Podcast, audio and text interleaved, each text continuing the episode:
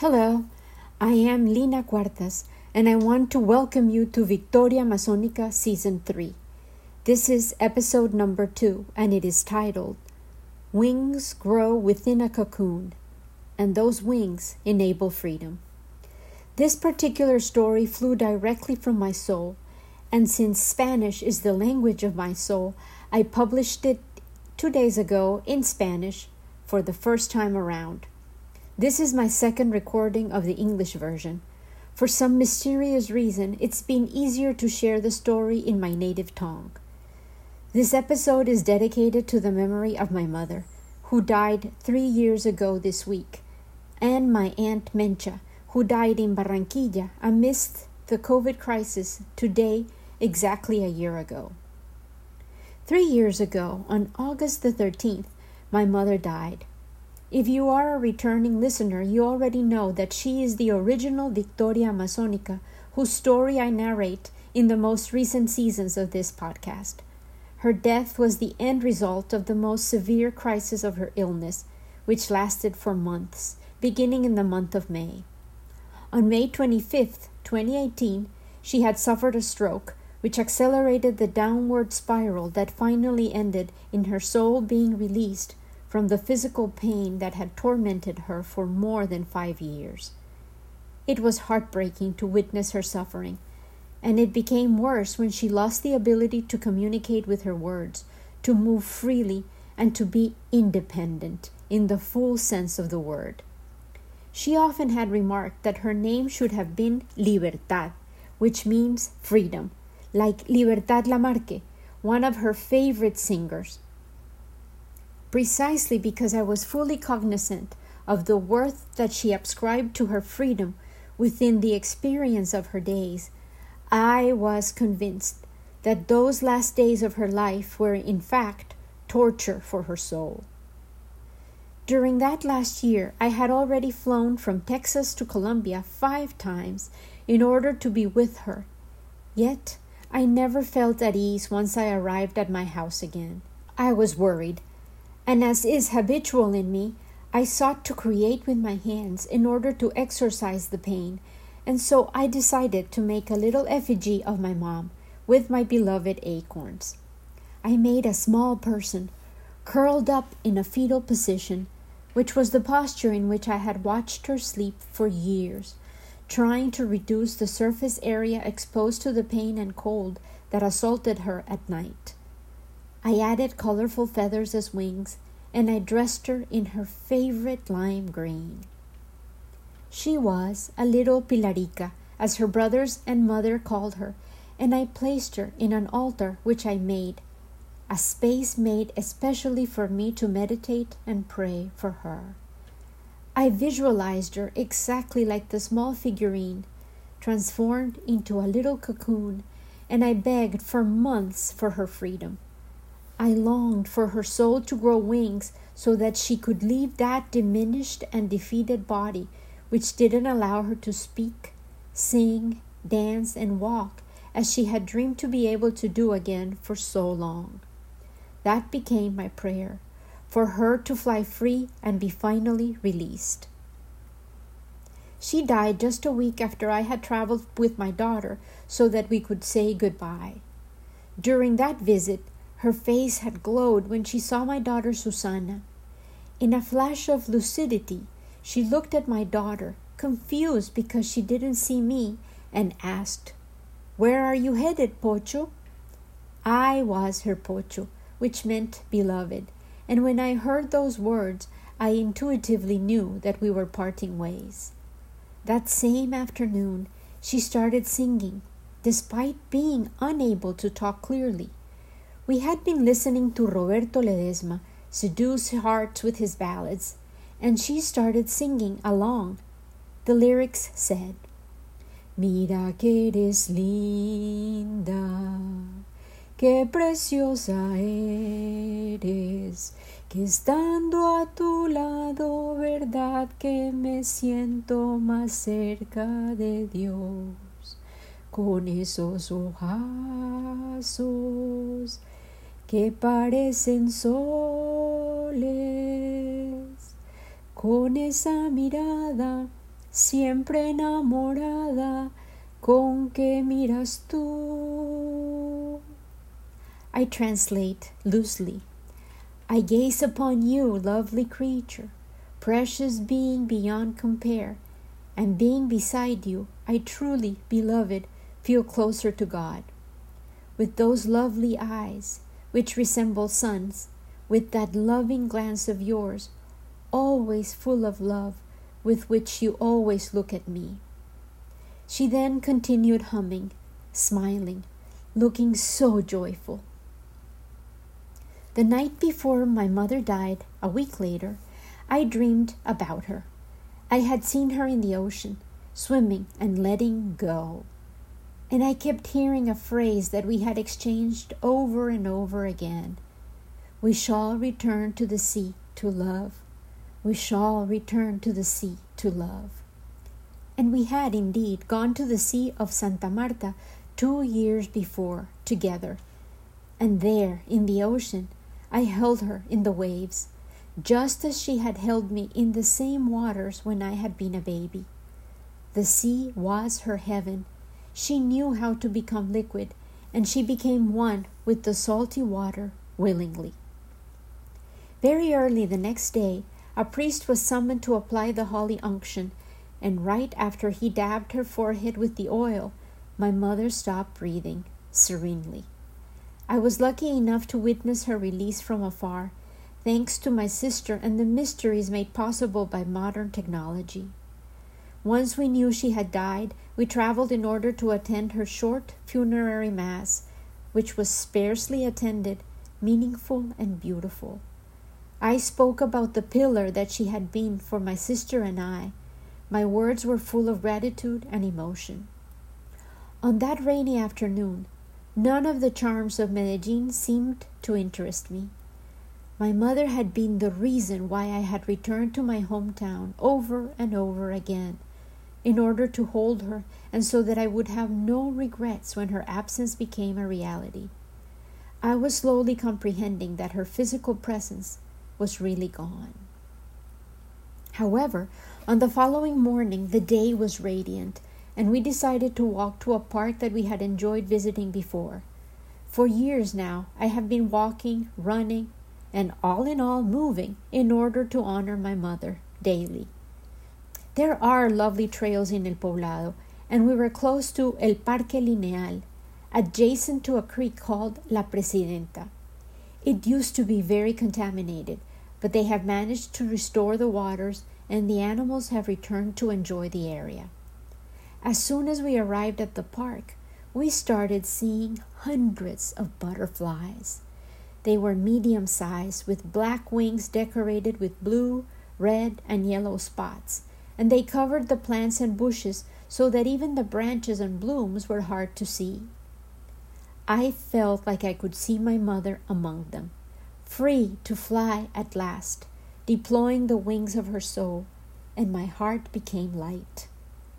It was full of gratitude and wonder. I understood that her soul had become a butterfly and that her ashes would soon join the ocean waters. Just as she had made it possible for me to transcend from nothingness into life by housing me within her body, she had now crossed over into a new dimension in which she was finally free from pain. Life and death, they are present in my awareness again, the two flanks over which the river of our existence flows. Today I offer you the stories of the nine months during which my mother was also a cocoon, and she held the growing body of my life.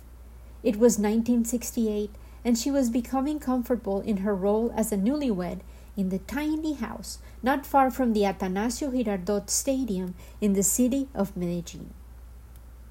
Before she had become a married woman or had even become engaged, Maria del Pilar had been a Spanish and language arts teacher.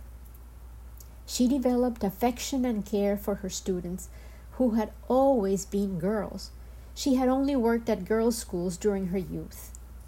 She had told me that as a teacher, she had often wondered how powerful it must be to be able to bring a new life into the world, to attempt to teach that little person everything one knows and to learn even more right alongside that new being.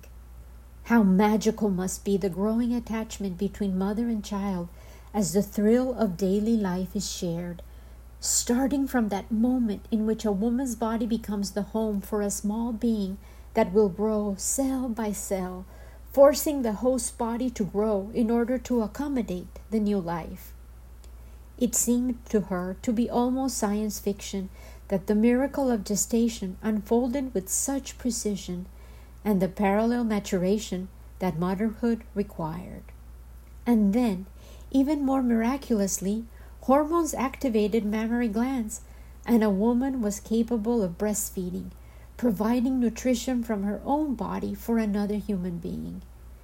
And with the arrival of the baby, a new life would also start for the mother, the privilege of embodying motherhood. My mother was not alone in her enthusiasm and expectations about her pregnancy. Father Jaime was on task, assembling the baby's room, who he was certain would be Gabriel Jaime, a boy.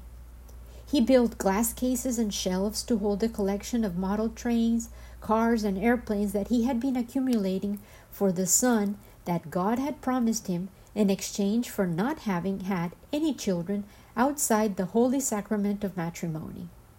Jaime felt that he had certainly kept his side of the bargain. Retrospectively, I think that God has a wicked sense of humor. Maria del Pilar was wise and practical, however, and she was aware that it was equally possible that a baby girl would, in fact, arrive. She bought a huge pink bathtub, baby PJs, and blankets of every color available, dolls, and boy toys. The dolls joined another collection of Jaime Cuartas's many. As he had traveled around the world, from every country that he had the privilege to visit, he had brought a doll dressed in typical attire, just in case a little girl happened to come into his life who would be interested in learning about those countries, their flags, and the customs of those far away or close by lands. The world that awaited the new baby was certainly colorful rich and abundant in love and delights.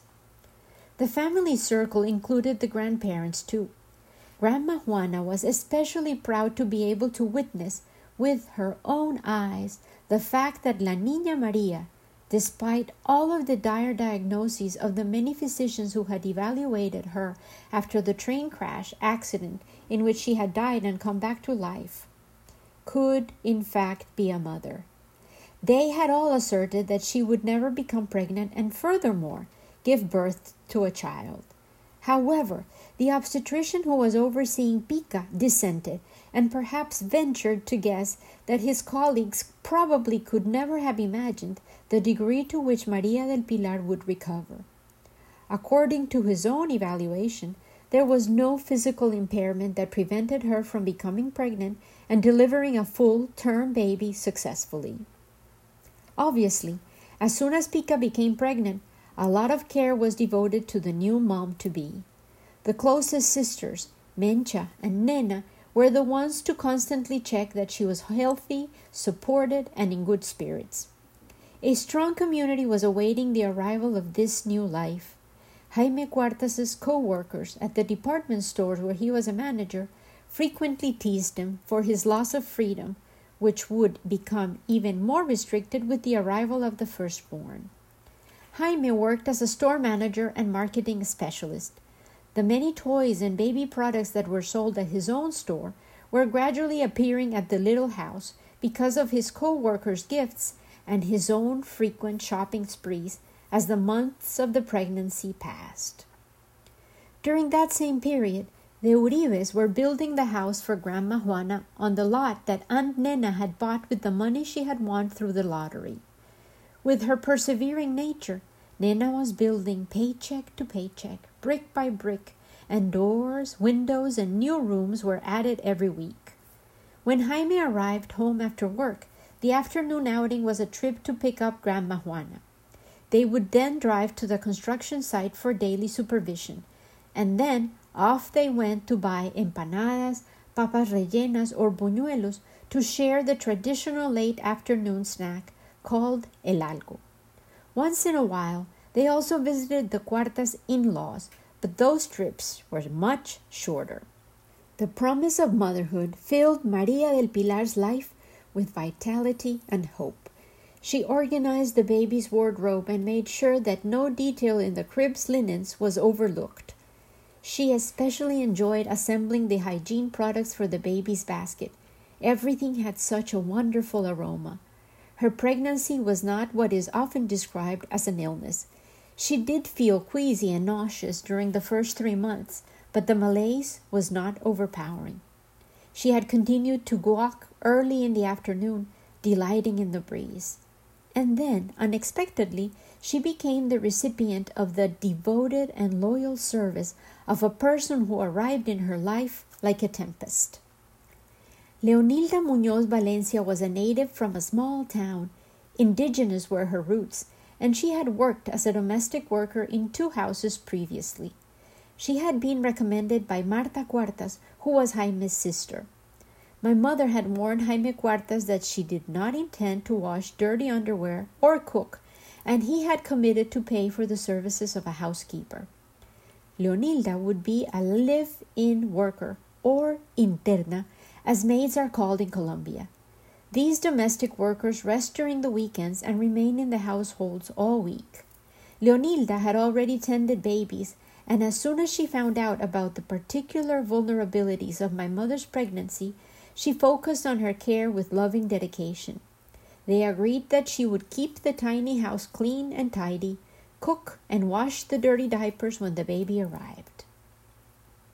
One day, without previous notice, Jaime Cuartas arrived with an electric washing machine. He told them about the power of the machine, which could eventually handle all the dirty diapers efficiently. Pica did not think that the washing machine had been a smart purchase at all. She defiantly asked, What will Leonilda Muñoz Valencia do all day if there are no dirty diapers? However, as days passed, and Pica saw the superior cleanliness achieved by the machine, and looked forward to the fresh detergent smell that filled the small house whenever Leonilda hung the clean clothes out to dry in the inner patio. Pica started to develop some affection for the new machine, and in fact, the machine was so well loved and maintained that it ended up lasting much longer than the Uribe Cuartas marriage.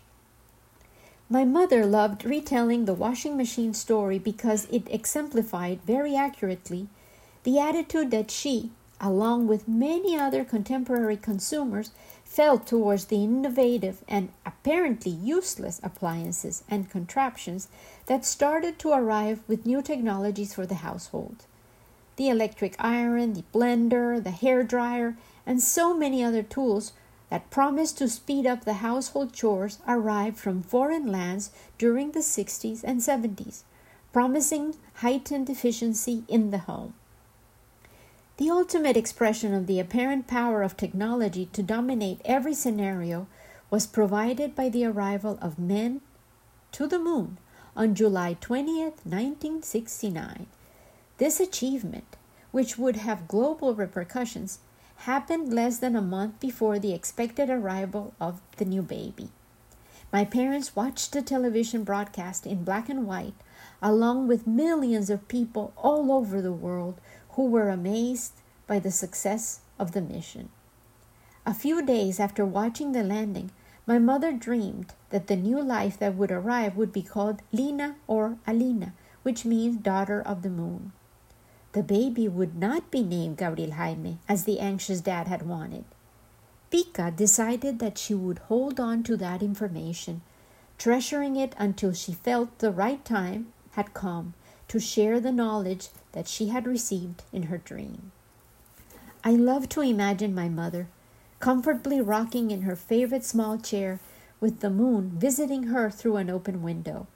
I can see her face glowing with the special smile of someone who possesses a valuable secret, sharing it silently with the tiny creature who was growing inside of her. Today, August 14th of 2021, me, the adult Lina, will turn 52 years old next week. I am witnessing with growing alarm a world that seems to be possessed by a gravitas akin to a pregnancy.